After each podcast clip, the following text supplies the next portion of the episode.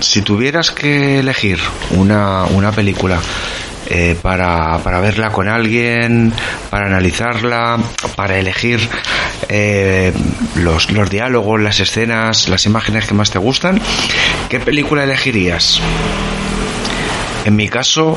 y además eh, me pasó precisamente me pasó precisamente ayer que me, me, me, lo preguntaron y me vinieron dos películas a la cabeza inmediatamente una de ellas es El Gran Azul, que bueno, me, me fue un fue un descubrimiento fue un descubrimiento increíble para mí porque para nada pues, conocía que esa película existiera y tuve la suerte de verla en cine y me dejó completamente impresionado. Es, es una película que, que, bueno, a mí pues me gustó muchísimo, por aquello quizá de que tengo familia, eh, mi familia viene de la costa, eh, la niñez la viví también un poco en la playita y bueno, pues esas cosas te tiran. Y eh, por otro lado,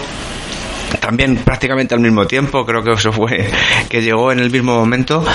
eh, Embriagado de Amor, eh, que ahora nos podría traducir Drunk Punch Love o algo así. Eh, que bueno, es una de las pocas películas serias de Adam Sandler.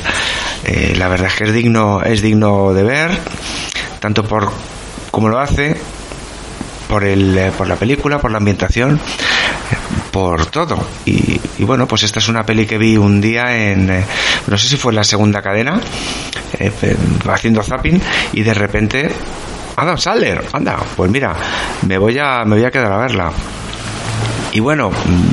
al final, al final, como decía al principio de esta locución, de esta grabación, tenía que elegir una. Y me he quedado con la segunda, con, con Embriagado de Amor, porque se trata de volver a verla para comentarla.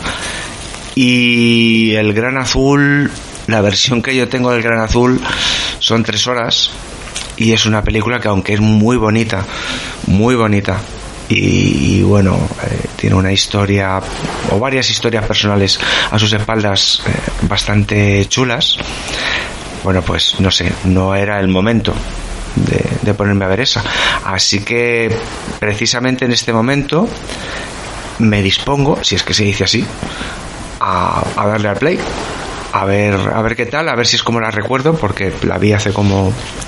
como un par de años y ahí queda ahí queda esta